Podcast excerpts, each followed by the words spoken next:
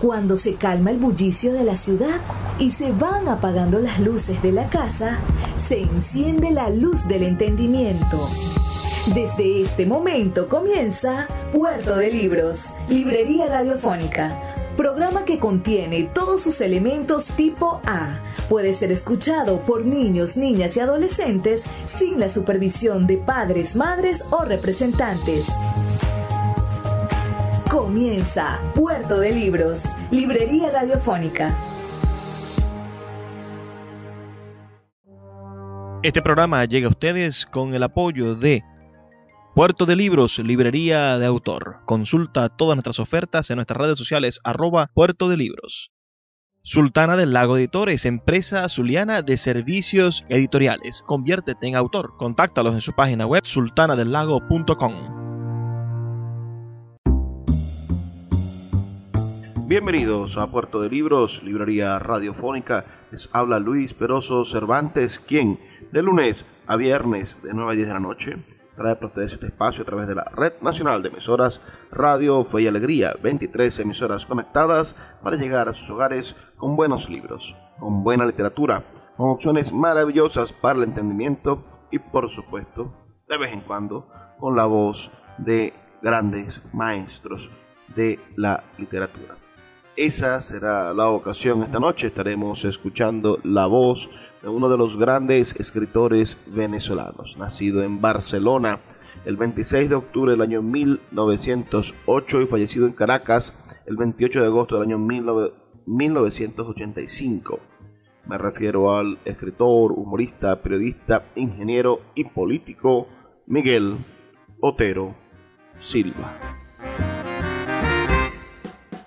Miguel Otero Silva, este excelente escritor venezolano, autor de libros como Fiebre del año 1939, de la novela Casas Muertas, un ícono de la novela petrolera venezolana de 1955, La Oficina número 1 de 1961, La muerte de Honorio, que desnuda las torturas de la dictadura de 1963, Cuando quiero llorar no lloro de 1970, Lope de Aguirre, Príncipe de la Libertad de 1979 y La Piedra que era Cristo de 1985, sus novelas. Y bueno, y en poesía escribió Agua y Cauce, Poemas Revolucionarios de 1937, 25 poemas de 1942, Elegía Coral Andrés Roy Blanco de 1959, La Mar, que es el morir, 1965, las Celestiales, que es una especie de obra de teatro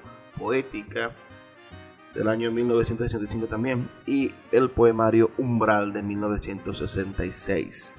Ese, esa es la obra de este gran hombre, fundador junto a su padre de el diario El Nacional. Nosotros tuvimos la oportunidad de entrevistar en este programa a Miguel Enrique Otero, su hijo, quien nos habló de su relación personal con su padre y con su madre.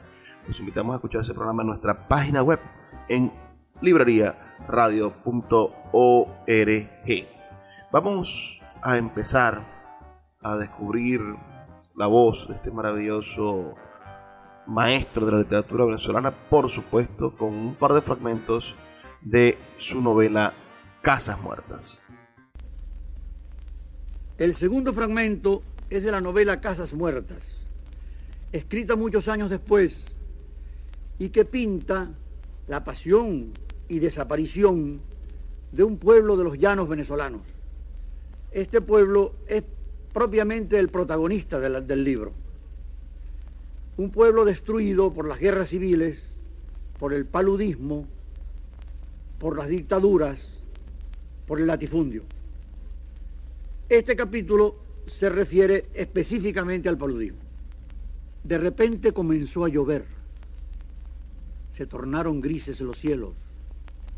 Se escondió tras los grises el despiadado sol del llano. Se arremolinó en las bocacalles un viento en espirales de polvo y hojas secas. Y comenzó a llover sobre Ortiz, sobre Parapara, sobre el sombrero, sobre las sabanas peladas, sobre la soledad y el llano. No siempre llovía igual, pero siempre llovía. A veces descendía una llovizna menudita, un polvillo ingrávido, polen de las estrellas, corpúsculos de nubes, que mojaba lentamente los techos, empapaba las calles y ponía brillos de pedrería en el verde lustroso de los cotoperíes. Otras veces caían goterones que golpeaban la tierra como salivazos, chasqueaban como látigos sobre las planchas de zinc, se esparcían sobre el polvo como monedas de agua, y una y otra lluvia se transformaban al cabo en un mismo aguacero obstinado, turbio muro de plata, estero de pie, farallón de cristal, que convertía la mañana en tarde, la tarde en noche, la noche en oscuro corazón del río.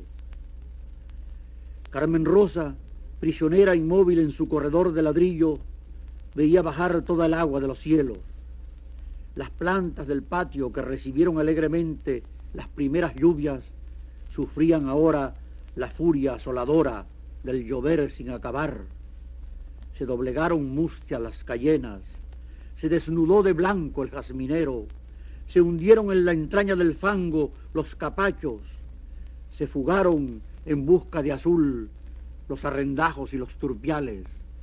Entre los charcos del jardín nacieron deformes sapos terrosos. Lenguas de ocre invadían los corredores, se deslizaban bajo los muebles y avanzaban hasta el zaguán para fundirse con lenguas de ocre idénticas que ascendían desde la calle inundada. Llovía implacablemente sobre el paya, agua del cielo integrándose al agua del río, anchando sus márgenes, engrosando su caudal.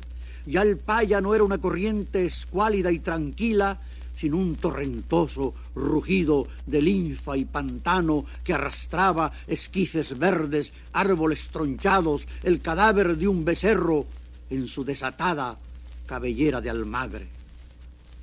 Llovía con saña sobre las casas medio derruidas, sobre los techos carcomidos, sobre los muros sin asidero, sobre los dinteles sin puerta, sobre las tumbas desvalidas del viejo cementerio. Súbitamente desleída por las lluvias, trocada en murallón de fango, se tambaleaba una pared para derrumbarse luego al embate del viento.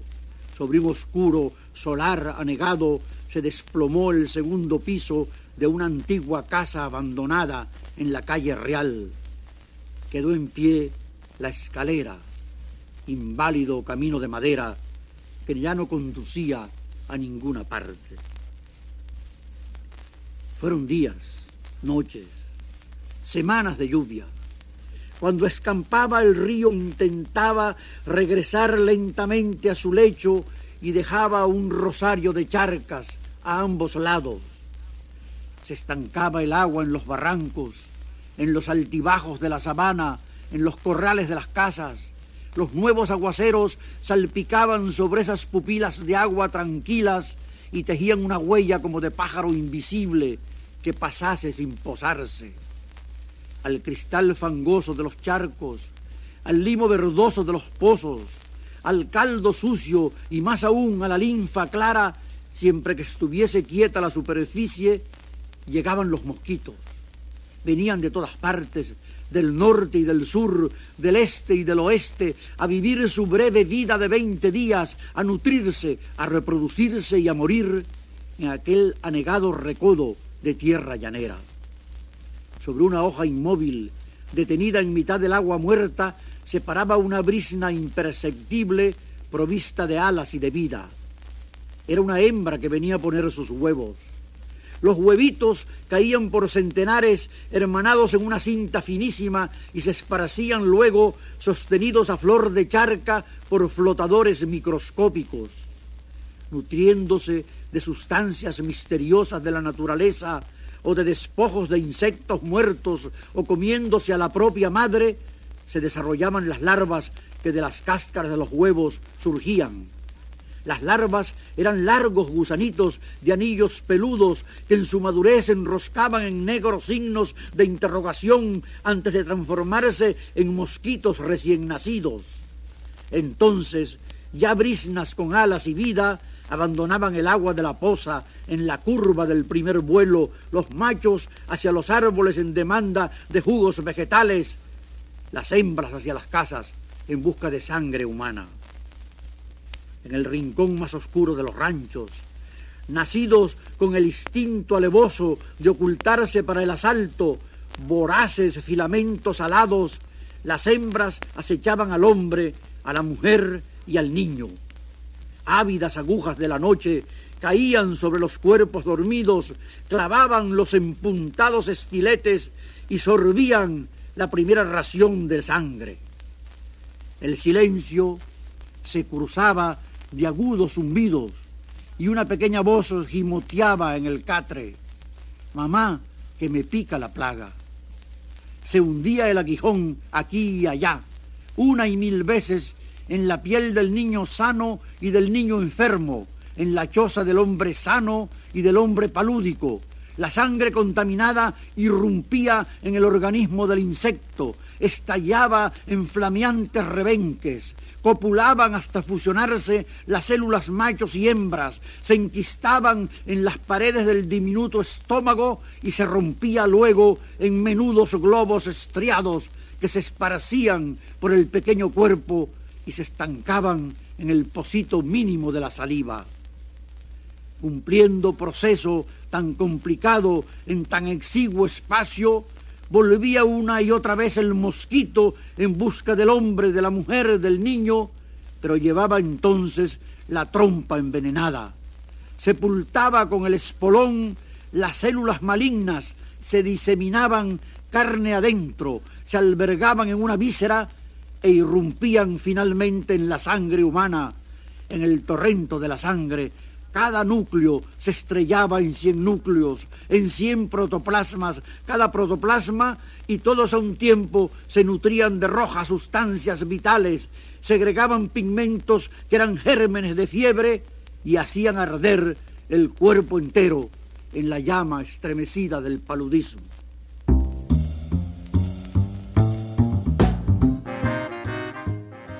Qué retrato tan potente de la enfermedad y de la tragedia de un pueblo abandonado. Esa es la voz del gran Miguel Otero Silva leyendo dos fragmentos de su novela Casas Muertas. ¿Han leído ustedes esa novela? Háganmelo saber al 0424 672 3597. 0424 672 3597. Esta noche, en este programa, hemos dedicado a escuchar la voz del gran Miguel Otero Silva. Haremos una pausa de dos minutos y ya volvemos con más de Puerto de Libros, Librería Radiofónica. Escuchas Puerto de Libros con el poeta Luis Peroso Cervantes. Síguenos en Twitter e Instagram como arroba Librería Radio.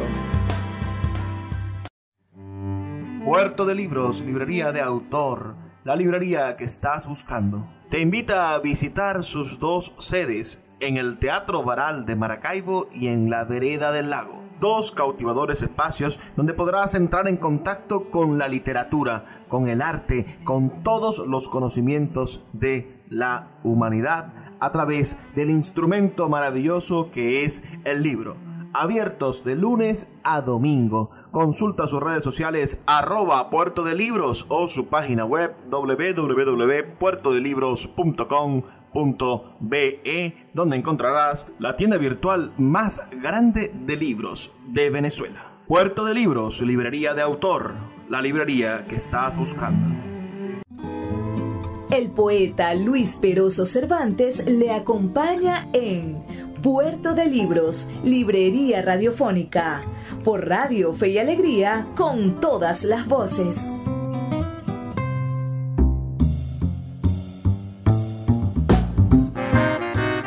Seguimos en Puerto de Libros, Librería Radiofónica, esta noche escuchando la voz del gran escritor venezolano Miguel Otero Silva, quien formó parte de la llamada generación del 28 esa generación quien surgió contra la dictadura del general Juan Vicente Gómez. Fue crítico de arte y también un acalorado seguidor del béisbol venezolano.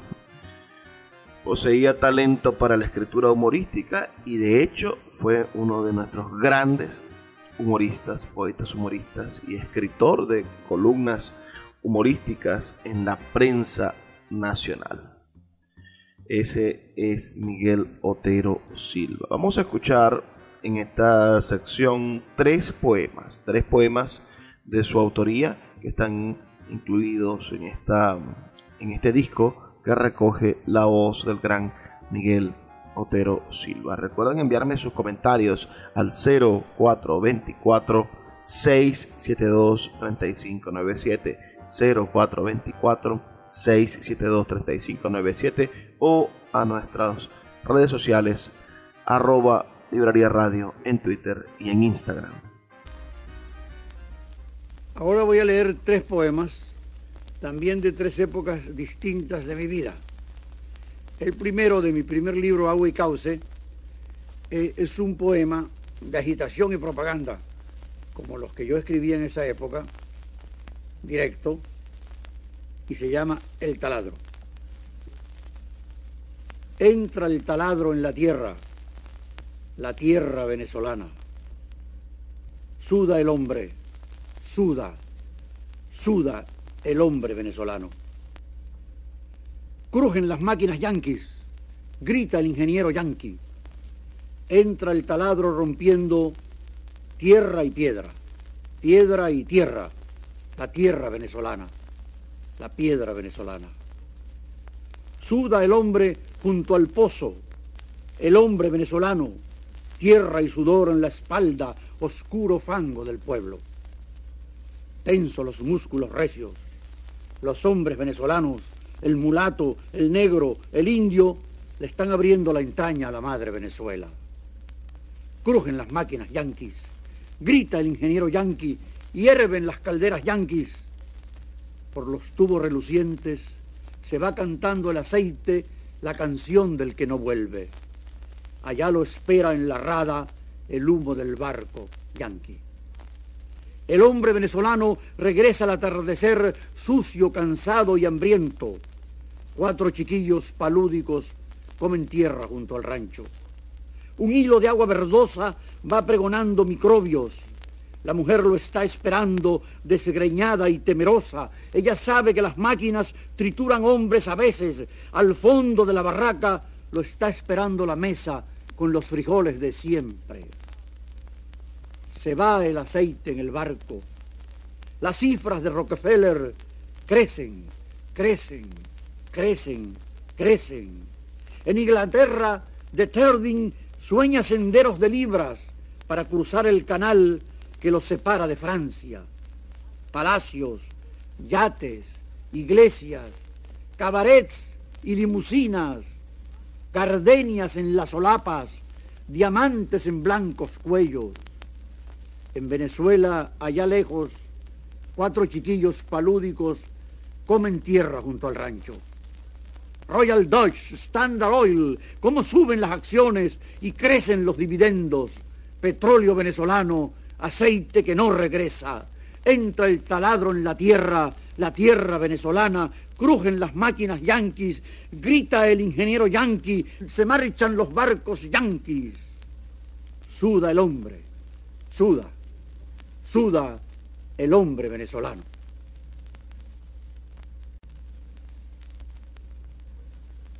El segundo poema se llama Siembra y es de un libro posterior. Cuando de mí no quede sino un árbol, cuando mis huesos se hayan esparcido bajo la tierra madre, cuando de ti no quede sino una rosa blanca que se nutrió de aquello que tú fuiste y hayas arrapado ya con mil brisas distintas el aliento del beso que hoy bebemos, cuando ya nuestros nombres sean sonidos sin eco, dormidos en la sombra de un olvido insondable, tú seguirás viviendo en la belleza de la rosa, como yo en el follaje del árbol y nuestro amor en el murmullo de la brisa. Escúchame, yo aspiro a que vivamos en las vibrantes voces de mañana. Yo quiero perdurar junto contigo en la savia profunda de la humanidad, en la risa del niño, en la paz de los hombres, en el amor sin lágrimas. Por eso, como habremos de darnos a la rosa y al árbol, a la tierra y al viento, te pido que nos demos al futuro del mundo.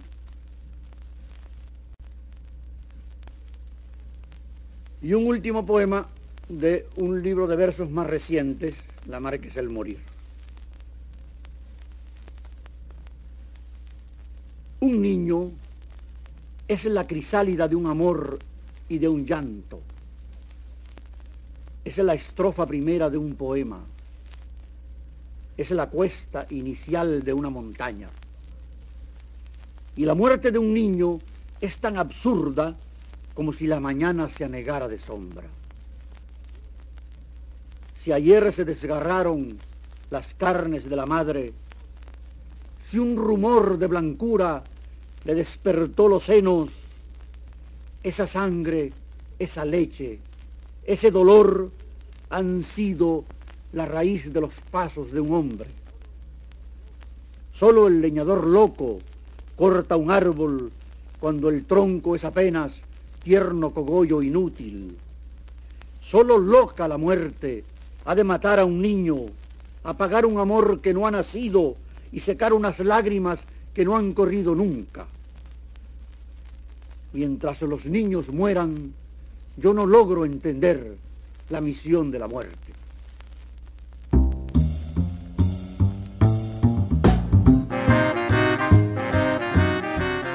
Excelente estas tres maravillosas versiones de la realidad que presenta el poeta. Primer poema, por supuesto, como lo dice, un poema panfletario, un poema de lucha política, un poema con ideología, un poema que lucha en contra de, de ese sentimiento de ser expoliados de nuestros recursos por la industria petrolera. Además, es un libro, como él lo planteaba, de sus primeros libros, obedece aquel libro Agua y Cauce, Poemas Revolucionarios del año 1937, apenas cayendo, mm, dice uno cayendo, apenas muriendo Gómez e instaurándose el neogomecismo. Entonces él publica esos poemas atrevidos, esos poemas que revisan inmediatamente lo que está aconteciendo socialmente en el país.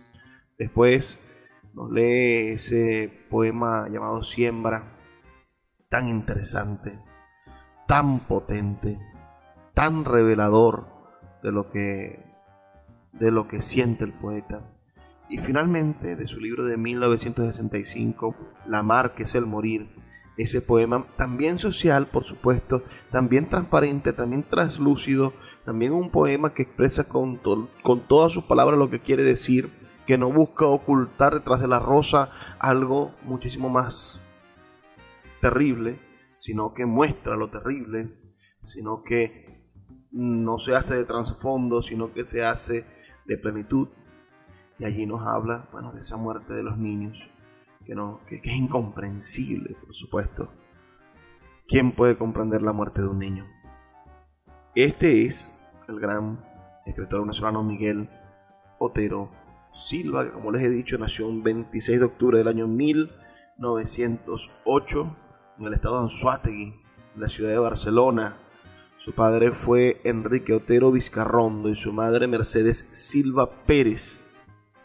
Ella murió cuando Miguel Otero Silva aún era pequeño. Hizo estudios de bachillerato en el Liceo San José de los Teques y posteriormente estudió en el Liceo Caracas, que era dirigido por Rómulo Gallegos. En este instituto es compañero de jóvenes como Rafael Venegas, Izar, Pardo, Rómulo Betancourt, Jovito Villalba y muchos otros que integrarán esa llamada generación de 1928, esa generación que se enfrentó al, al gomecismo y también una generación signada por el comunismo, por las ideas de izquierda, solo que algunos, como Rómulo Betancourt, luego, bueno, derivaron hacia construir ideas socialdemócratas, pero, pero el maestro Miguel Otero Silva se quedó en el pensamiento de izquierda. En el año 1929, el 8 de junio, formó parte de un contingente de 39 hombres al mando de Rafael Simón Urbina, que asaltaron el fuerte Amsterdam de Wilstand y apresaron al gobernador neerlandés Leonard Albert Futter en Curazao. Posteriormente, los insurgentes, entre ellos el comunista Gustavo Machado, que, fue uno de los fundadores del Partido Comunista de Venezuela y del Partido Comunista de Cuba, José Tomás Jiménez y Guillermo Prince Lara, tomaron el vapor estadounidense Maracaibo, llevándose al gobernador de rehén e invadieron Venezuela por la vela de coro, con la intención de derrocar al dictador Juan Vicente Gómez. Las tropas gubernamentales, comandadas por el general León Jurado, presidente del Estado Falcón, hicieron fracasar el intento el 13 de junio de 1929. Imagínense esos días, desde, desde el 8 de junio hasta el 13 de junio. Este poeta que le acabo de, de mencionar, que acabamos de escuchar su poema, bueno, estuvo en pie de lucha, un arma en mano, intentando liberar a Venezuela. Vamos a hacer una pausa dos minutos para escuchar los mensajes de Radio Fe y Alegría y ya volvemos con más de Puerto de Libros, Librería Radiofónica.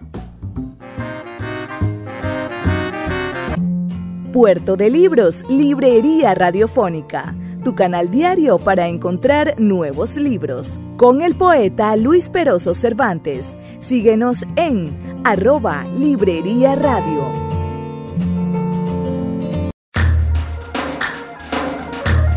Café Peniel es un pequeño lunch ubicado en la vereda del lago, en el tercer estacionamiento de la vía interna del parque, diagonal a las antiguas oficinas de Imparques. Ofrecen todo lo que usted necesita para disfrutar de su permanencia en la vereda del lago. Agua bien fría, refrescos helados, jugos naturales de todos los sabores, pastelitos y pequeños recién fritos y el exquisito pan de guayaba. Con una atención de calidad, abren de lunes a domingo de 7 y media de la mañana a 7 y media de la noche. No deje de visitar Café Peniel en la vereda del lago.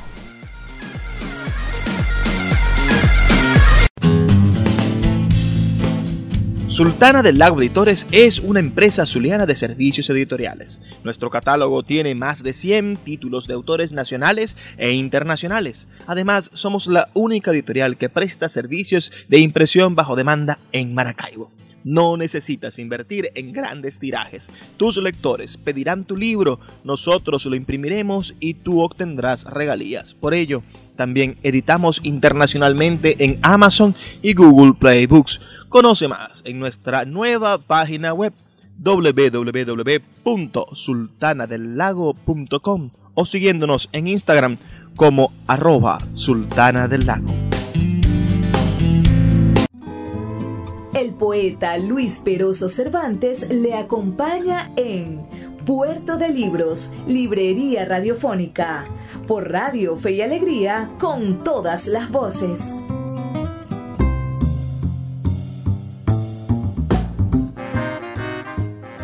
Seguimos en Puerto de Libros, Librería Radiofónica esta noche escuchando la voz del gran escritor venezolano Miguel Otero Silva. Ahora vamos a escuchar un fragmento de su novela Fiebre. Fiebre fue escrita a los 20 años. Es por lo tanto obra de un principiante y relata la lucha de los estudiantes venezolanos de 1928 contra la dictadura de Juan Vicente Gómez. El protagonista principal de la obra, ya derrotado, ya torturado, confinado a los trabajos forzados de Palenque, ya al borde de la muerte, escribe una carta a sus compañeros de lucha que están sepultados en otra prisión del régimen gomecista.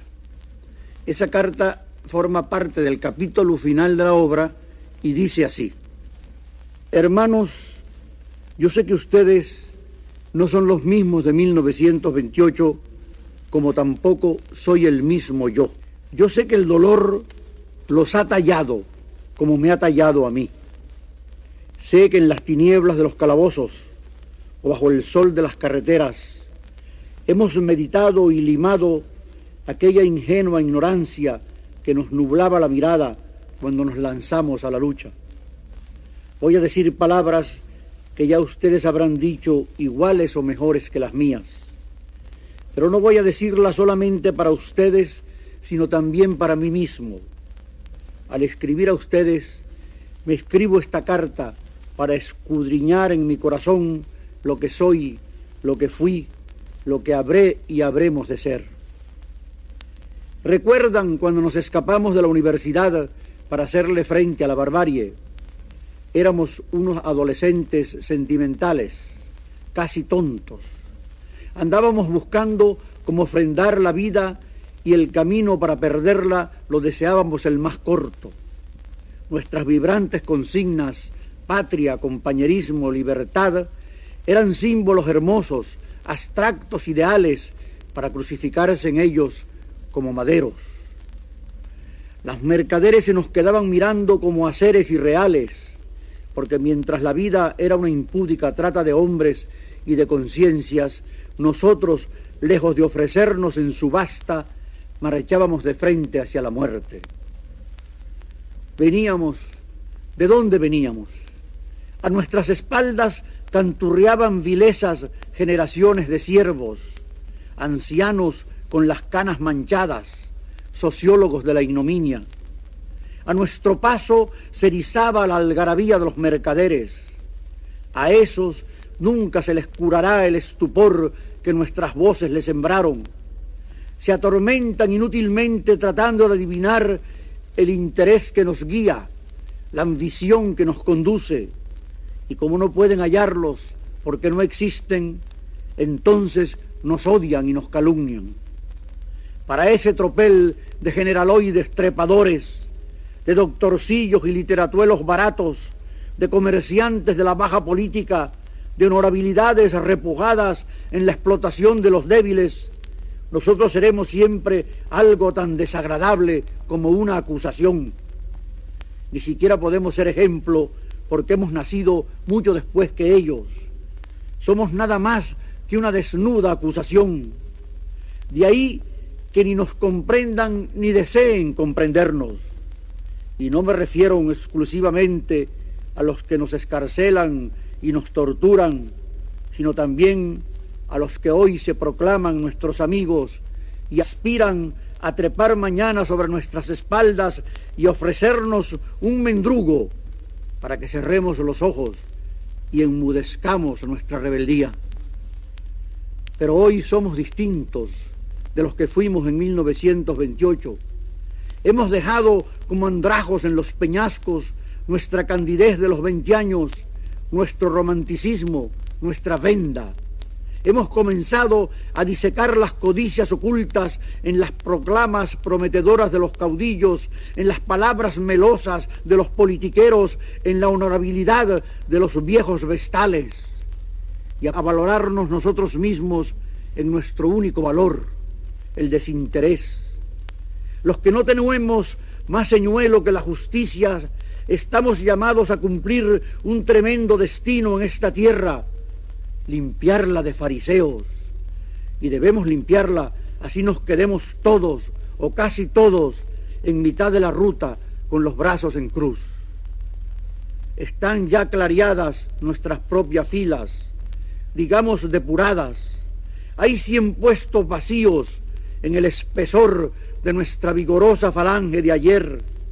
Mirando hacia atrás, divisamos el bailoteo de nalgas de los desertores, de los que nos dieron la espalda cuando la selva de gruñidos nos salió al encuentro.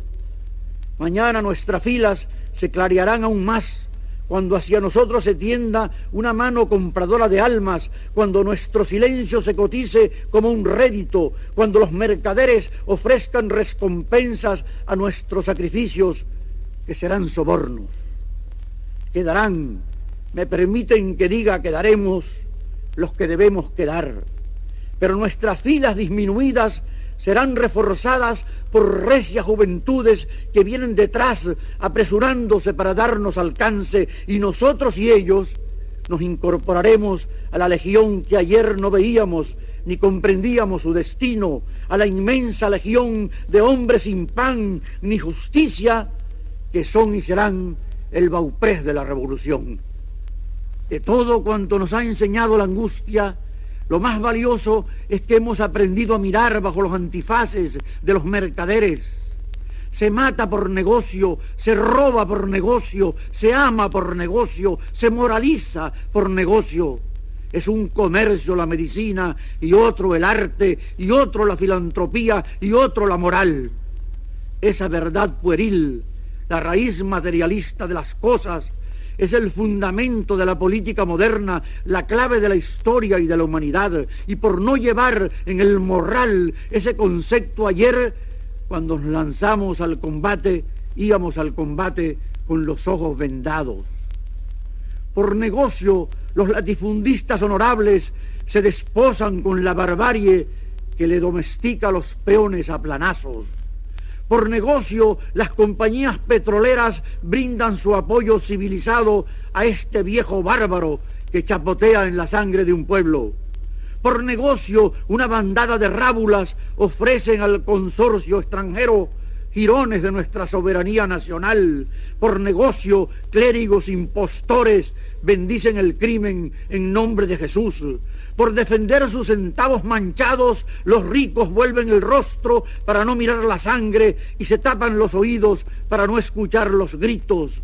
Por negocio, los generales descontentos preparan invasiones armadas y los politiqueros se van a escribir panfletos ramplones al destierro o se exponen a un carcelazo. Todos tienen la mirada clavada en algo desligado del más elemental idealismo. Venezuela es un siniestro mercado. Tal vez diciendo cosas manidas, pero grulladas, lugares comunes estoy diciendo. Pero cuando de esos lugares comunes nos olvidamos frente a la vida o como ayer desconocíamos su vigencia, corremos el riesgo de convertirnos en simples fichas en manos de los mercaderes. Miremos a los bolsillos de los enemigos que es ahí donde reposa la raíz de sus pasos. Y cuando nos salga al encuentro un viejo honesto, guardémoslo celosamente, que es una luz en mitad de la tempestad. Yo deseo quemar en esta carta, quizás un poco lírica, pero no sentimental, mis naves de sentimentalismo. Quiero decir al par mi optimismo y mis esperanzas. El futuro es arrancar la patria de las gavetas de los mercaderes y junto a nosotros respira la fuerza que ha de realizar ese porvenir. Respiran centenares de miles de desheredados que se mueren de miseria y de olvido en las ciudades y en los campos. Nuestro puesto está en el seno de ellos, porque en sus pechos palpita la sed de justicia, porque sus manos son las manos de la patria y de la humanidad. Y son tantos, son tantos que si llegaran a percatarse de la fuerza que duerme en su bosque de puño, si llegaran a remeter en multitudes contra la minoría que se nutre del látigo, nadie podría detenerlos como nadie puede detener el torrente cuando se despeña. Nuestro camino es ahora una ruta sin espejismos y sin arcos de flores artificiales Camino difícil como todos los caminos en ascenso. Para llevarlo a término, plantemos nuestra fe en las legiones de parias que aspiran a vivir libremente, para quienes la libertad es no solo romper con sus puños el yugo que pesa sobre sus conciencias, sino también despedazar el yugo que pesa sobre sus estómagos, sobre sus cuerpos desnutridos y desesperados. Iremos todos contra los enemigos de nuestro pueblo, contra los mercaderes de sable, los mercaderes de toga, los mercaderes de pluma, los mercaderes de sotana, los mercaderes mercaderes, los mercaderes sin oficio, los que venden la patria al extranjero en tanto gimen oraciones de nacionalismo santurrón, los que trafican con el hambre y el sudor de nuestros obreros y campesinos, los que ahogan en sangre la libertad y los que están dispuestos a ahogar mañana en sangre la libertad que hoy invocan. Debemos sentirnos satisfechos de la dura jornada cumplida. Yo bien sé que hasta el presente no hemos hecho nada. Tal vez me quede aquí sin haber hecho nada, consumido por el sol y la fiebre. Pero nuestras vidas no han transcurrido inútilmente porque servirán para arrancar la venda a los que vienen detrás, porque en pos de nosotros otras manos cosecharán lo que nuestras manos sembraron. Los que habrán de tomar de nosotros la bandera de la justicia la empuñarán desteñida de sentimentalismos y de inexperiencias. La tomarán los siervos, porque a ellos se les pertenecen, y la harán flamear tremenda y victoriosa ante los hocicos derdosos de miedo de los mercaderes. La fe que en mí florece no puede quemarla el candente sol del llano, ni puede marchitarla la llama pálida de la fiebre, ni la derribará el hachazo de la muerte. De frente, hermanos, hacia el porvenir, que el porvenir es nuestro, aunque no hayamos de disfrutarlo en vida. Escuchas Puerto de Libros con el poeta Luis Peroso Cervantes. Síguenos en Twitter e Instagram como arroba Librería Radio.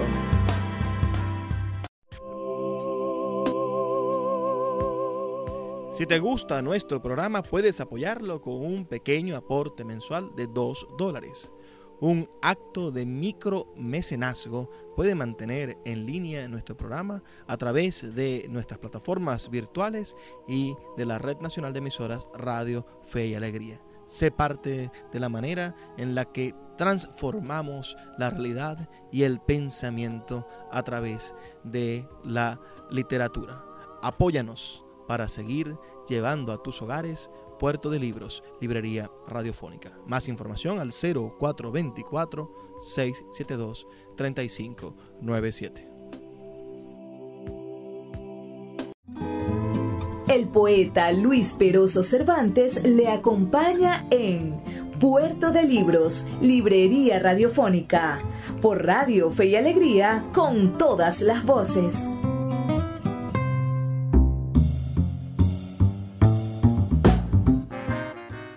Así llegamos al último segmento de nuestro programa Puerto de Libros, Librería Radiofónica, escuchando a este maravilloso escritor.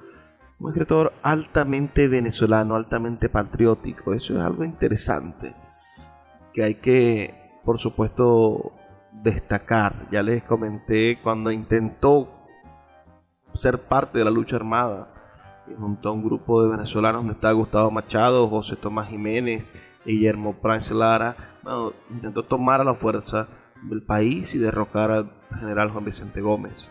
En el 37, el 8 de agosto de 1937, es elegido uno de los delegados que participa en la primera conferencia nacional del Partido Comunista de Venezuela. Así que es miembro fundador del Partido Comunista de Venezuela. Aunque aunque se ha reportado que durante la Guerra Civil Española formó parte de las brigadas internacionales en el bando republicano, no hay mayor evidencia de eso, pero no me extrañaría que, haya ido a tomar las armas también para defender la República Española. En el año 1942, recién retomado, retornado del exilio, fundó el semanario de izquierdas Aquí está, cuando el clima político venezolano fue un poquito liberalizado bajo el gobierno del general Isaías Medina Angarita. Aquí está, subrayó al anterior órgano del Partido Comunista que se llamaba El Martillo, que había sido relanzado en el año 1938. Aquí está ese periódico, estuvo marcado por una línea editorial de la corriente de la corriente broderista que obedece a las ideas políticas de Air Russell Broder quien fue un político y sindicalista de los Estados Unidos, importante exponente del sindicalismo internacionalista, comunista por supuesto, y secretario general del Partido Comunista de los Estados Unidos. Junto con su padre fundó el periódico El Nacional, el cual entró en circulación el 3 de agosto del año 1943. Después de haber cumplido los 40 años, contrajo matrimonio con la periodista y activista María Teresa Castillo, una de las figuras más importantes de la cultura venezolana, con quien tuvo dos hijos. María Teresa Castillo también una mujer de unas izquierdas maravillosas, fundadora del, Ateneo, presidente durante muchos años, y una de las voces del Ateneo de Caracas. En el año 1979 recibe el Premio Lenin de la Paz de parte de la Unión Soviética. El galardón soviético es equivalente al Premio Nobel. Este galardón, Premio Lenin de la Paz, es lo más parecido al Premio Nobel de la Paz para, para los occidentales. Digamos, no tanto los occidentales, sino los, partidos, los países capitalistas. Falleció, como les comentaba, en Caracas un 28 de agosto del año 1985, dejando tras su muerte bueno, un amplio legado literario, más allá del legado político, por supuesto, que, abarca desde obras de teatro hasta poemas, como hemos visto. El legado, por supuesto, le ha merecido la admiración de autores muy conocidos en la historia de la literatura latinoamericana. Hablaron muy bien de él hombres como Pablo Neruda y Gabriel García Márquez. También hay que ver que era un ícono ¿no? de la literatura de los comunistas en Venezuela. Escribió libros que no eran precisamente de literatura o digamos no era poesía o novelas como ya hemos recontado sus libros. Escribió en 1966 el libro México y la Revolución Mexicana, un escritor venezolano en la, Unión Soviética. Después, en el año 1974, publicó Florencia, Ciudad del Hombre. En el año 1974 también publicó un libro llamado Ocho Palabreos. En el año 1977 publicó Obra Humorística Completa, donde bueno, recopiló artículos de humor, glosas, poemas humorísticos. En el año 1977 publicó prosa completa, opiniones sobre arte y política. Y en el año 1982 se publicó Un morrocoy en el infierno. Humor, humor, humor. Ya de manera póstuma en el año 1998 se publican sus escritos periodísticos. Este es un poco el recorrido bibliográfico del gran escritor venezolano Miguel Otero Silva, nacida un 26 de octubre del año 1908 y fallecido en Caracas un 28 de agosto del año 1985. Vamos a escuchar ahora otro fragmento de sus lecturas, esta vez de su obra Lope de Aguirre. Ese Lope de Aguirre, príncipe de la libertad, ese Lope de Aguirre, personaje tan interesante que se reveló ante, ante la reina, ante los reyes y, y fue quizá el primero en declarar la independencia del continente americano. Y este último fragmento de novela es de Lope de Aguirre, Príncipe de la Libertad, la última mía escrita y publicada, que tiene más de 40 años posterior a Fiebre. Esta es la historia de un hombre terrible y misterioso del siglo XVI, llamado Lope de Aguirre, que la historia ha consagrado como un tirano y como un monstruo, y que en mi novela no aparece como tal, sino como un precursor de los libertadores de América. En lo que voy a leer es una página del momento en que Aguirre y sus marañones sus hombres rebeldes enfrentados a Felipe II se encuentran por vez primera con el río Amazonas. Como se verá, la forma técnica de novelar es totalmente distinta a la de mi primera novela, aunque el estilo y la intención y la poesía continúan siendo los mismos. Fuiste apenas gota del alba caída en la cúpula del Vilcanote, en la punzante cumbre oscura del Vilcanota, arpón del supremo hacedor, viracocha hundido en las más altas atalayas de los incas, voz inviolable de la nieve, desgarra estrellas de agua cenicienta, duendes de humo saltan las oquedades de arrogantes farallones, luces de almas en pena descienden de las nubes en hirvientes cuchillos, haz de relámpagos vertidos en el bramido de la Purimac que arrastra furias y estruendos por entre ijares de montaña, Apurimac revuelo de plateado gavilán sobre el estupor de los abismos, Apurimán apagador de ardientes selvas de oro, Apurimac jaguar de agua jadeante, puma de espumas, hasta el hallazgo del mantaro enlazados engendran la corriente desnuda del Eni, peregrina transparencia al encuentro del perené, másculo prince de luminosos pliegues que ha dado cavernas infernales y destrenzado arcanos de enredaderas grises.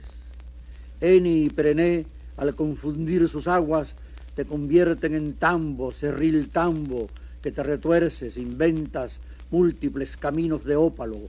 No te detienen cerros, no te apaciguan llanuras, vas a caer en brazos del Urumamba, hermano, Urubamba, hijo de tu mismo padre, rocoso y huraño, Urubamba parido por tu misma madre de alabastro y hielo, Urubamba apartado de tu ruta por el espinazo implacable de los Andes.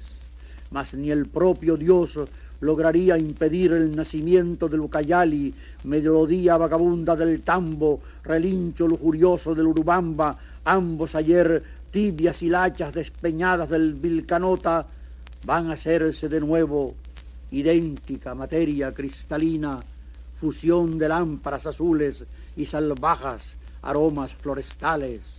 Ucayali te llamas para mojar el corazón del Perú con tu ritmo de leche majestuosa. Ucayali te llamas para coger la savia definitiva de treinta tributarios, Camisea, Cepagua, Mishagua, Cojenga, Tahuanía, Inuya, Chesea, Enipancia, Pachitea, Tamaya, Bujao, Utuquina, Callería, Aguaitía, Roaboya, Pisqui, Unini, Cachanguayo, Ushabatay, Santa Catalina, Supayacu, Yanacayú, Maquia, Pacaya, Tapiche, tantas aguas agigantan tu brío. Corres endemoniado a la embestida del Marañón, poderoso y profundo como tú, el estallido de tu inmensidad oscura sobre su inmensidad clara es un cataclismo de ciega alegría, un huracán de vidrios y palmeras, un torbellino de grandes árboles tronchados, una turbia anarquía de peces y tortugas, un sonámbulo cielo tempestuoso, un cruel espejismo de emplumados infierno, ya no eres Ucayali, ya no eres Marañón sino tú, Padre Amazonas, océano dulce y fugitivo, Dios supremo de los bosques, el más eterno entre todos los ríos del universo. Así llegamos al final de este programa.